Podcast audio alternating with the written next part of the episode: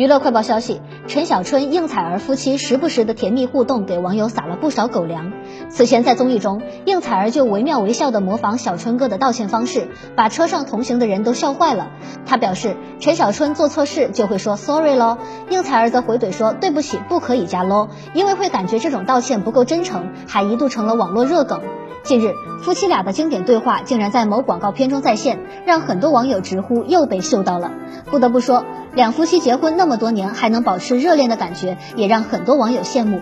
应采儿坦言，世界上没有天降的永恒幸福，维持平常是要花力气的。